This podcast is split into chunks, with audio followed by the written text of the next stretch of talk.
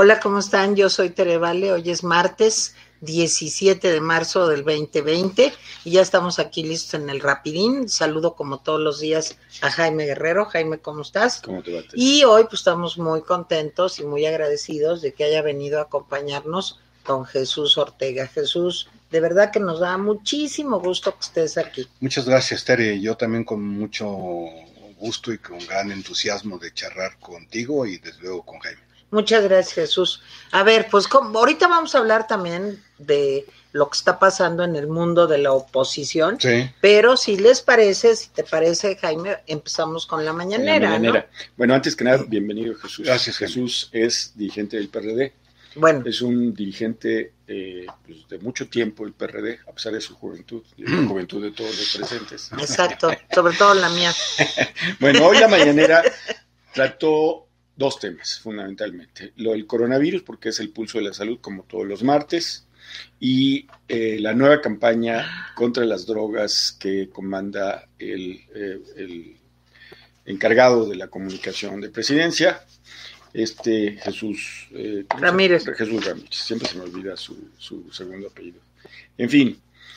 El eh, comandante que el comandante Jesús. Este, eh, de todo lo que se dijo, yo rescato cosas muy concretas. Se parte de que todas las críticas son políticas. Esa parte es importante porque dice, nosotros somos científicos, las críticas son políticas. Y no es el momento de hacer política, dice, dicen ellos. Lo que no entienden es que no estamos criticando que el coronavirus afecta o no. Lo que estamos criticando es las decisiones que se están tomando. E- Eso es lo que estamos tomando. El presidente dijo que la cuarentena eran como vacaciones, porque ellos nos dijeron que, nunca nadie había dicho eso. Cito al presidente, dice que se le dé tiempo en estas vacaciones anticipadas a los niños y las niñas. O sea, el presidente sí ve la cuarentena como vacaciones.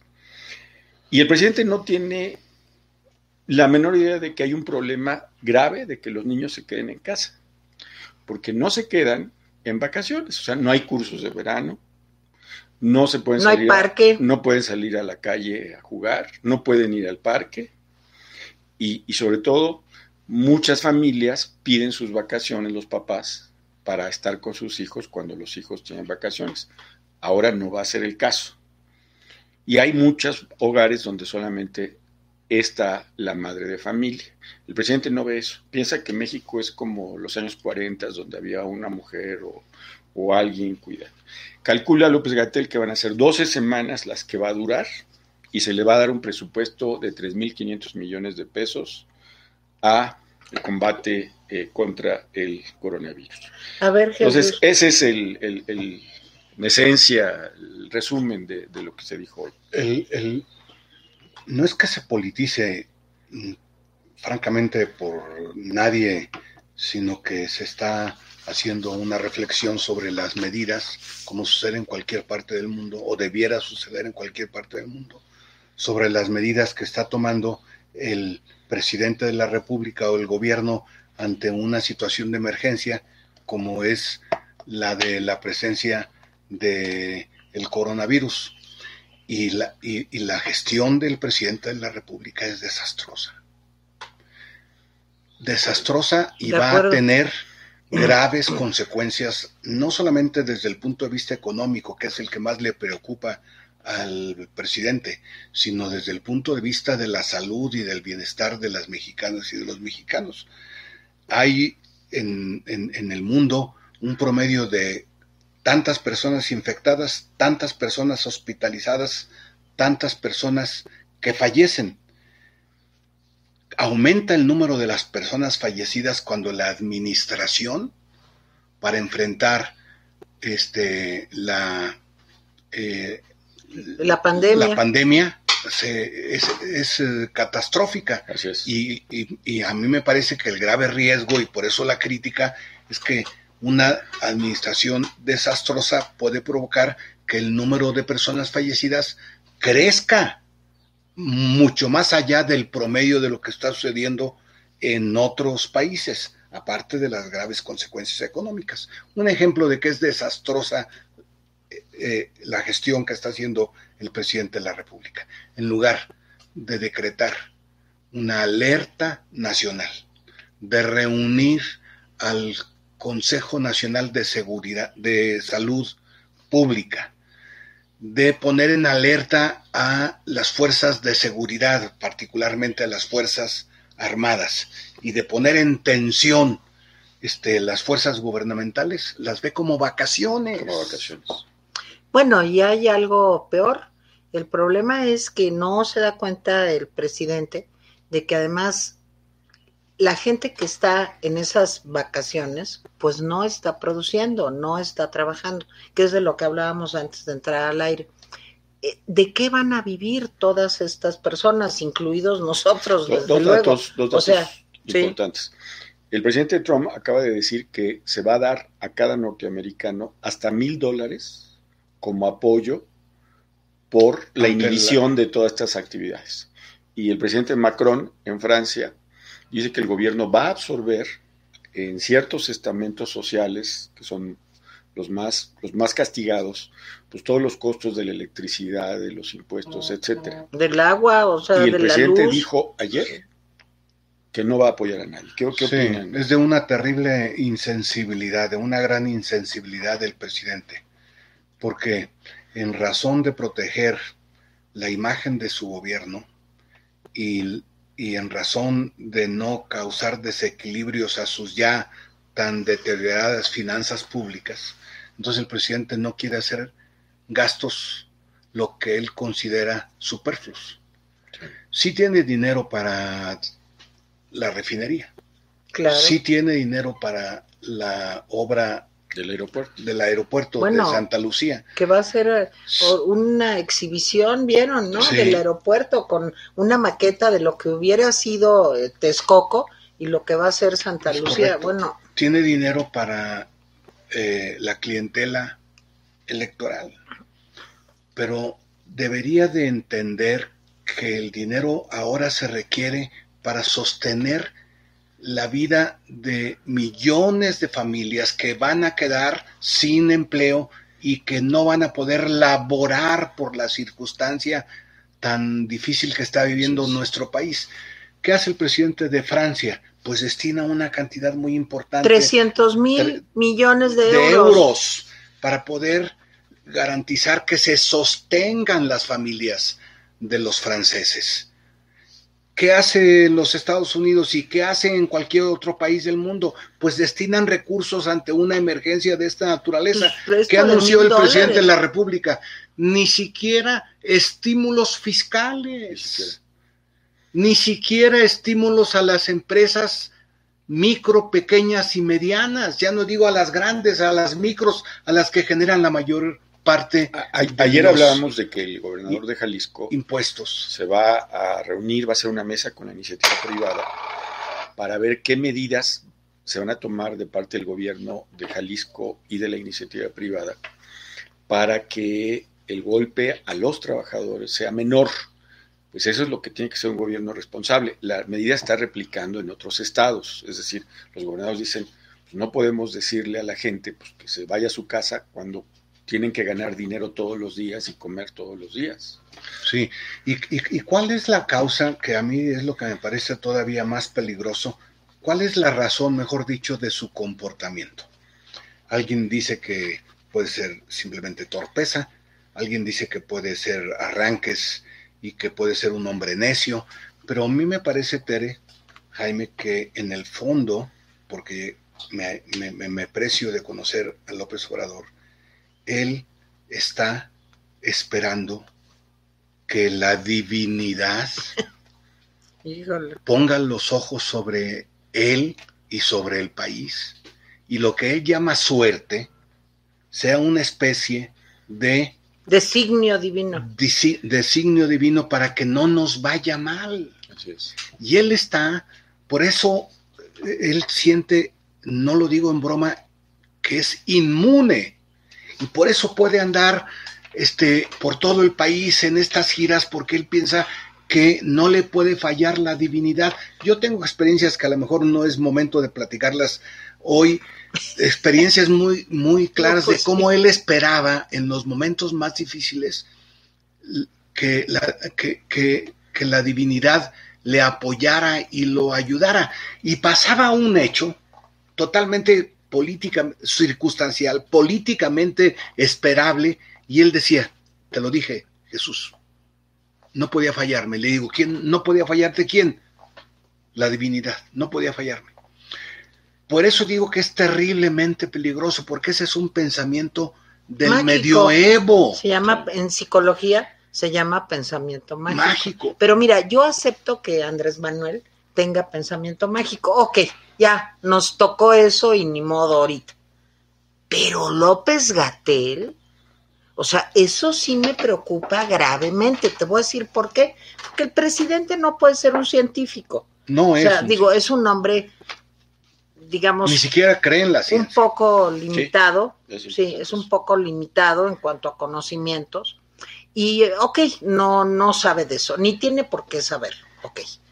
Pero la persona que es el vocero de esta crisis, que es un subdisque secretario o secretario en funciones, que es un hombre que es infectólogo, mm. porque López Gatel es infectólogo, ¿Cómo es posible que un médico diga que el presidente puede andar dándole la mano y besos a los niños este, porque tiene la fuerza moral?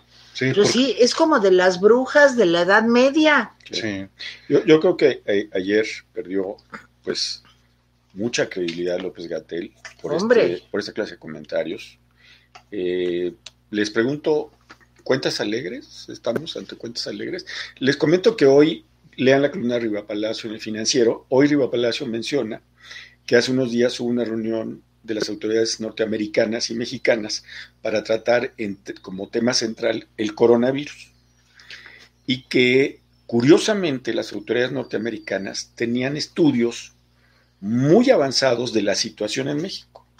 O sea, llegaron y dijeron, miren, tenemos estos datos de México, tenemos estos datos de cómo se ha comportado esta enfermedad, esta, esta, esta cosa, este virus en otros países y nosotros creemos que hay que hacer esto. Y que les llamó la atención, según la columna dice Riva Palacio, que las autoridades mexicanas dieran cifras tan alegres. No, no se preocupen, no va a pasar. Nosotros creemos que está exagerando la comunidad internacional. Y al final dice que la reunión se volvió a gritos, porque no se ponían de acuerdo se decreta un receso de la reunión, poco para calmar los ánimos, y cuando regresan a la reunión, la delegación norteamericana dice simplemente, ¿saben qué? Hagan lo que ustedes quieran, nosotros vamos a tomar ya no medidas bilaterales de, consenso, sino vamos a tomar medidas unilaterales. Ustedes, mexicanos, hagan lo que quieran. Habrá que ver si esta reunión es cierta, pero ustedes cómo ven ese, ese tema de las cuentas alegres. Que efectivamente todo indica que el número de personas infectadas no, el, número que está dando a conocer el gobierno no es el real. Y no es el real porque han hecho un número muy pequeño de test de eh, análisis. Y no, y, no, y no han hecho más porque no tienen los reactivos suficientes. Y no los tienen porque no los compraron. Exacto. Porque es un error político no haber comprado ante la inminencia de la llegada de la infección.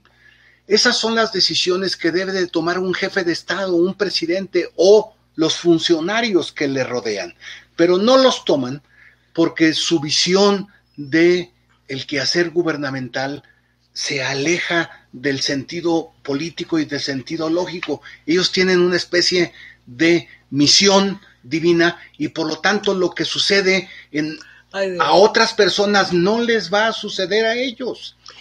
Esta idea, por ejemplo, de el doctor López Gatel, un científico, infectólogo, que piensa que el presidente no se puede infectar o es imposible. Pero él no piensa eso, Jesús. Porque yo te puedo casi asegurar que no piensa eso. No, yo... Lo que pasa es que es una lambisconería y un arrastramiento de veras que, o sea, que llegas a la ignominia de decir cosas en las que no crees. Es eso. Es horroroso que el doctor, a eso me refería, diga esto y lo dice, ¿sabes por qué, Tere? Porque está sometido Sí. servilmente al presidente de la República. Como están sometidos todos los secretarios. ¿eh? Sí. La Digo- secretaria de Gobernación que debería de estar ahora, porque esto es parte de la política interior, está desaparecida. El secretario de Salud está desaparecido. Oye, ahí sentadito nada más como bulto, ¿qué el, es eso? el secretario de Relaciones Exteriores, un hombre con tanta experiencia política, desaparecido, salvo que aparece este conflicto con El El, Salvador. Salvador. Pero así ve tú a cada uno de los principales funcionarios del gobierno. No existen porque desde la concepción López Obradorista, el gobierno Ese- lo encarna sí. Él solo, absolutamente él solo. Y ese es un grave error de administración pública, de la gestión pública que provoca daños que son irreparables. Eso es lo que creo Sí, nomás a lo que que, va a vamos costar- a, a tener que enfrentarnos. ¿Cuántas vidas va a costar Es eso? correcto. ¿Cuántas vidas va a costar eso y, y la- el deterioro de la economía? Así es. ¿Y cuánto retraso vamos a tener? Para otra vez para volver otra a- vez volver a, a- a comenzar. Eh, por ejemplo, ¿no se han dado cuenta que está resurgiendo el sarampión Pero claro, hemos hablado aquí de eso. en el país cuando ya había sido extirpado? ¿Por qué aparece?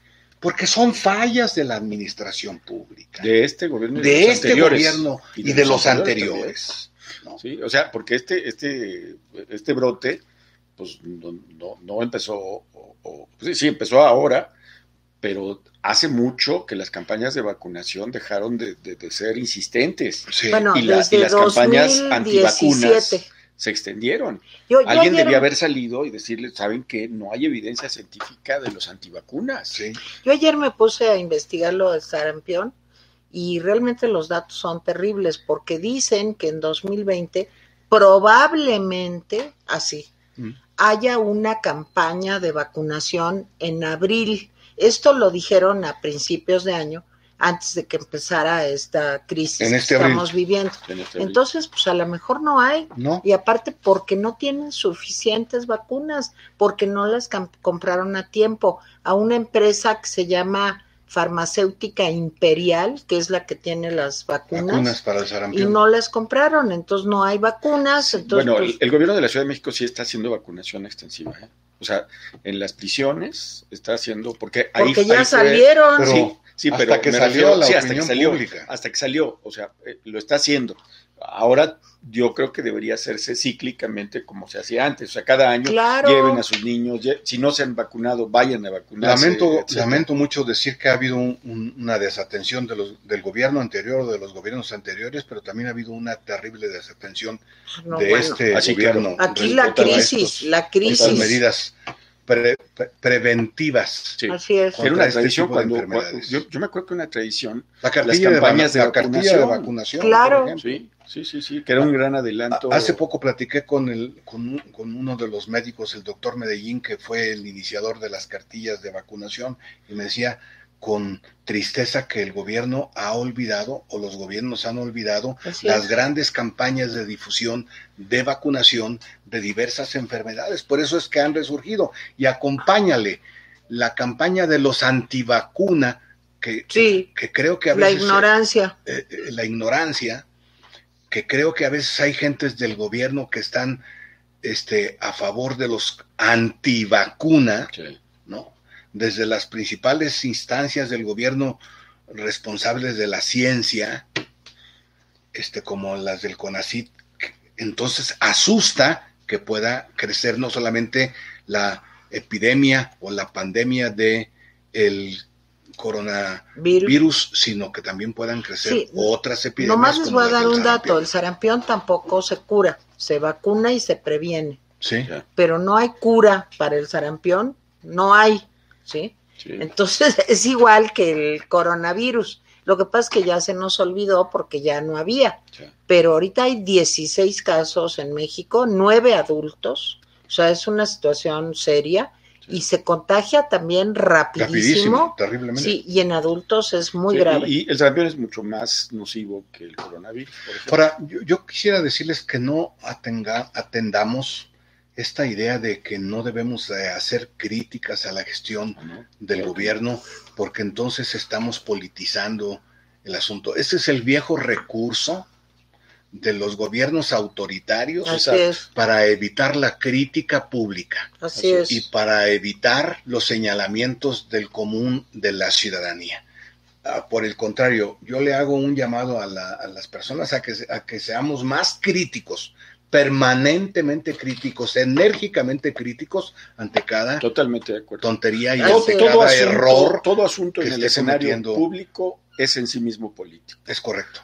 Eso hay que decirlo. No hay nada que esté por encima de la política. Todo es política. Las decisiones de gobierno son políticas, así sean decisiones en materia de salud. Y por eso le digo yo, comandante, a Jesús Ramírez, ¿sabes por qué? Porque ellos entienden toda crítica como una guerra Así, claro. y nos ven como enemigos. Como enemigos, no como, sí, no como no nos ven como un grupo de ciudadanos que tenemos una actitud crítica o que, que tenemos somos una conservadores. crítica. Es que somos desde Nosotros su punto tres de en especial Sí, hemos sido toda nuestra vida, tenemos una trayectoria de neoliberales y conservadores. sí. Eh, este, bueno, le- le- les diría yo que hay tres enfermedades que hace 25 años parecían bajo control en México y que están resurgiendo. Una es la tuberculosis, que hay También. casos. La otra es la lepra. Sí, Curiosamente, que es terrible. la lepra es terrible, pero pues hace 25 años parecía bajo control. Incluso la mayor parte de los enfermos pues eran ambulatorios, no tenías que... Mm. Se le quitó todo el esquema de que no, te, te contagias de ver a la gente, no, eso se quitó. Y la otra es el sarampión. Mm. Esto es un problema de desatención a los recursos de salud de varios sexenios, ¿sí? Y son enfermedades que se asocian a la pobreza. Este tipo de enfermedades son, es decir, la situación en México se ha ido, eh, eh, pues, Agravando. desgraciadamente agravando la situación económica y se han dado estas enfermedades. Pero si a esto le agregas que los gobiernos no han sido suficientemente responsables, pues sí es grave. En fin, Y nomás hay un Sí. asunto, Jaime, y la ignorancia, porque mira, este, en el mundo ha cundido este, un regreso a, la- a la- a las viejas visiones contrarias al desarrollo científico. En el mundo, en términos totalmente de acuerdo. Eh, En México también. Y han crecido los sectores de la población que no creen en la ciencia y que creen en la magia y que creen en las supersticiones y que se han situado en el oscurantismo. Bueno, en el gobierno hay sectores de este tipo. Sí. No, pues nos Ve consta. lo que está sucediendo en el propio CONACID, Sí, no, en no, el propio CONACID. el propio conocimiento. Como planteamientos que son Astrológicos. astrológicos, astrológicos. Sería cómico si no fuera tan trágico. Sí. sería de verdad cómico si no fuera una tragedia. Sí. Astrológicos. Ahora la astrología es una ciencia para unas, para las gentes del, Ay, bueno, es que del sí, gobierno. de veras, ¿eh? y es por eso es causante mucho de ello, porque no creen en la ciencia, no creen en la medicina, creen en esas viejas visiones del siglo XII. A veces pienso yo que el presidente se asemeja a un monarca o a un sacerdote A un sacerdote. del medioevo. Sí, sí. A ver, eh, dos, dos datos y eh, el 40%, esta es una encuesta del financiero que pueden consultar en línea. 40% de mexicanos ve duro golpe de economía de su hogar por COVID-19, que son estos mexicanos que viven al día. Y el 63% ve mucho daño al país por el COVID. Entonces, estos son datos de esta encuesta que no parecen coincidir con el, el optimismo del presidente. Comentarios finales, Chucho. Sí, que esto da evidencia de que no va a surgir como si fuera una pelea de boxeo un individuo que represente a toda la oposición Sí, no. y que se suba al ring a competir contra el presidente de la República. Esa no va a ser la contienda política que vamos a tener. Lo que yo observo es un presidente de la República aislado frente a una ciudadanía muy grande, cada vez mayor, oponiéndose a las políticas del presidente de la República. En lugar de un príncipe como individuo, un príncipe colectivo, opositor a las políticas de un presidente irracional este, en muchos sentidos.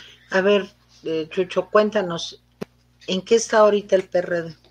Pues el PRD está exactamente creando esta oposición que no se limite a visiones ideológicas y que no se encierre solamente en visiones ideológicas. Que estos no podemos juntarnos porque son de derecha, que estos no podemos juntarnos porque son fifís. Cuidado con estos porque nos van a contaminar de conservadurismo. Cuidado con estos porque son de derecha o son de ultraizquierda. No, a mí me parece que lo que necesitamos, y el PRD está empeñado en esto, es cómo logramos la creación de una gran fuerza opositora, de donde participen dirigentes y militantes de partidos políticos, pero sobre todo en donde participen mujeres y hombres, ciudadanas y ciudadanos que no militan en partido político, pero que sí tienen deseos de que las cosas se corrijan y el país tome un nuevo y mejor rumbo para beneficio de la gente. Ese es nuestro esfuerzo principal. ¿En qué debe de traducirse este esfuerzo hoy? En una gran fuerza opositora a estas decisiones equivocadas, a estas decisiones irracionales y en muchas ocasiones criminales Así es. que está tomando el gobierno y particularmente el presidente de la República, lo digo con toda claridad. Y esta gran oposición debe en algún momento traducirse en una fuerza electoral. Y lo digo con toda claridad. Ojalá. Porque aquí las cosas van a cambiar por la vía legal, por la vía pacífica y por la vía constitucional. Y eso se sintetiza en la vía electoral. Sí, así es. Muy bien. Bueno, yo el último comentario muy breve es que vi la atroz campaña contra de prevención de las drogas. Me, me pareció, miren, llegó un momento en que de veras casi cerré los ojos. Este, me parece una falta de ética, además terrible, estar presentando, porque se ve que fueron testimoniales, hasta donde yo entiendo, a niños, a jovencitas, a personas, este, diciendo eh, qué, qué les había pasado cuando habían consumido, Mm. este, hay algunas hasta de torturas, diciendo de que sí, pues a mí me dieron el tehuacanazo, cosas espantosas. O sea, me parece gravísimo que así se enfrente el problema de la prevención de adicciones. Y se los digo porque soy psicóloga, hemos trabajado muchos años en la prevención de adicciones y para niños y adolescentes, porque insisto, yo creo que los adultos tenemos todo el derecho del mundo a meternos lo que nos dé la gana, ¿sí? Pero para niños y adolescentes creo que es la peor campaña posible y que fue un estímulo distractor nada más para no hablar de los temas que nos deben de preocupar, la situación económica, el tema de los contagios, la falta de medicamentos, la precariedad del sistema de salud en nuestro país. Pero me parece realmente, Que está condenado al fracaso. Sí, esa- y pero no, y- y es Y aparte es una, es, es una justificación de la existencia de la violencia, porque Sí. la consecuencia de una campaña de esta naturaleza es, vean, todos los que fallecen, Sí. todos los que mueren por Sí. hechos violentos, es que son drogadictos, Claro. Sí, sí. es que son vinculados y por lo tanto Son los no malos. importa, Son los malos. son los malos, Sí. no importa que haya tantos Sí, asesinatos, si quieres ser bueno, no importa que haya que tanta violencia. sí, sí, sí. Es más, lo ven hasta como una vía de exterminio que puede ser no, no, no. útil. Bueno, bueno. Es bien. terrible eso. Este, comentarios rápidamente, nos quedan como dos minutos para comentarios. Nos saluda Bruja Brumosa, hola. Hola. Este, Carla Linares dice, eh, hola rapidines, pues tampoco sus declaraciones son muy científicas, las de la mañanera. Parece que la OMS sale a diario a desmentirlos, sí, Sí. parece. Sí. Carla Linares dice, justo ayer decían que no son necesarias las pruebas diagnósticas y justo la OMS dice que hay que hacer pruebas, que no Mm. se puede luchar a ciegas. Yolanda Caram, hola rapidines, aquí en Arraigo Domiciliario, saludos a todos. Decepcionante López Gatel. Por cierto, de los pocos que están en arraigo domiciliario, porque en otros países ya está una gran parte de la población en arraigo. En Aquí. Ah, deberíamos no, de estar. en, en España y en Francia, Francia. ya está Bueno, penado, En Italia. penado. Mm, Si ya. tú sales, te, te multan, te detienen, Aquí pues. hay mucho- mucha flexibilidad eh, errónea. Pero si no detienen a Ovidio, sí, pues, imagínate, Perdón. No arraigan o. Sí, Bruja exacto. Brumosa, recuerden que según López a México no le irá mal porque estamos bendecidos. Mm. Ya vimos que la pen de López sí se contagia a su gabinete.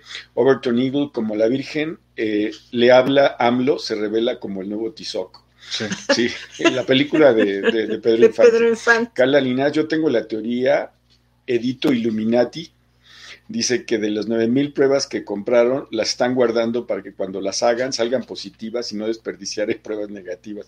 Carolina Valero se ríe, dice una lambisconería de Gatel.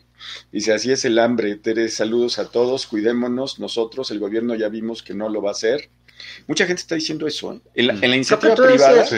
en, la inicia- en los hospitales de la iniciativa privada están reuniendo ellos y dicen, vamos a tomar decisiones nosotros. Por supuesto, desgraciadamente, muy Pues, ¿quién pocos puede mexicanos pagarlo? pueden acceder a ese Mm. tipo. Eh, Carla Linares, justamente eso decía en su columna Vargas Llosa, los gobiernos autoritarios y soberbios, empezando con China, pero también medio le tiraba a los de Latinoamérica. Empeoran la situación de la pandemia. Parece que estamos en la Edad Media, como la peste negra. Mm. JC Chávez desde Dallas. Hola, saludos en mi trabajo hoy. La cerraron y no se sabe por cuánto tiempo. Nadie se imaginaba que íbamos a llegar a esta situación y más aquí en Estados Unidos. No me imagino lo que pasará en México. Alfredo A. No, aquí no pasa nada. Es el problema, aquí no pasa Alfredo nada. A dice, Amloco, bruja brumosa, qué pena, JC Chávez, ojalá y te sigan pagando. Dice, en Dallas desde hoy está, dice, contesta JC Chávez, en Dallas desde hoy está cerrando restaurantes, clubes y gyms, que es donde trabajo, lamentable la economía se va para abajo y más en México que no resolverá las mismas, que no recibirá las mismas remesas Bueno, miren, que antes dejen- acá este clip. Déjeme nomás decir esto, mi sobrina vive en Nueva York, hace 20 años ahí se casó y ahí vive y ahí trabaja. Ella, su marido, que trabaja en la bolsa, y sus hijas están los cuatro encerrados en su casa, porque no hay nada. En Los Ángeles, también que tengo otro Sí. familiar, todos los restaurantes están cerrados, menos los de los hoteles. Es lo único. Ahora, ok, aquí no, no pasa nada porque aquí el metro lleno, este, etcétera. Sí. Nada más que el día que pase eso, nos vamos a morir de hambre. Sí. ¿De qué va a vivir la gente? Piensen. Es Sí, que, sí. eh, es que la, la- la difusión de la epidemia es inevitable Así es. Si no se adoptan medidas, si no las está adoptando. sí. Eso es científico, Ah, no es ah, una ah, previsión, Alguien, no alguien es. decía, alguien decía, pues, ¿por qué tenemos que esperar a la, a- a la etapa 2? pasemos a la etapa 3 y Pues ya. Es que este tipo está alargando la etapa Sí. 2, ya debería de estar tomando Claro, las medidas claro. de declarar Sí. la emergencia A ver. Paula Montoya dice saludos, siempre es agradable verlos. Dice Tere, en unas semanas invítanos a los financieros para que podamos generar procesos en apoyo. Eh, bueno, ya no nos da tiempo de leer los comentarios de ayer. Nada más de- darle las gracias a Cecilia Cinta, a Guillermo Hernández Salgado, a Lucía Silva, a eh, Verónica Marisela Verduzco, a María Angie Solorio, que no, no me acuerdo de qué bueno que nos escribes, Edgardo Medina Durán, David Rodríguez, Rosa Yescas, que siempre nos, nos escribe, Adriana Ramírez, Joaquín Armando Flores Ocampo, Alejandra Ayala y a nuestro crítico Renan Alberto, gracias por escribirnos, extrañamos a Lomito Agrio, sí, este, nos vemos mañana, muchas gracias Jesús, Ay, de veras ha Jesús, gracias, aquí. gracias, de veras, ¿eh? Qué bueno que viniste, ven más No te seguido. debo de No, así, así. pero así. Ven más seguido. Codo con codo. Así va a ser el nuevo saludo. Sí, exacto, así. Bueno, hasta mañana. Bye.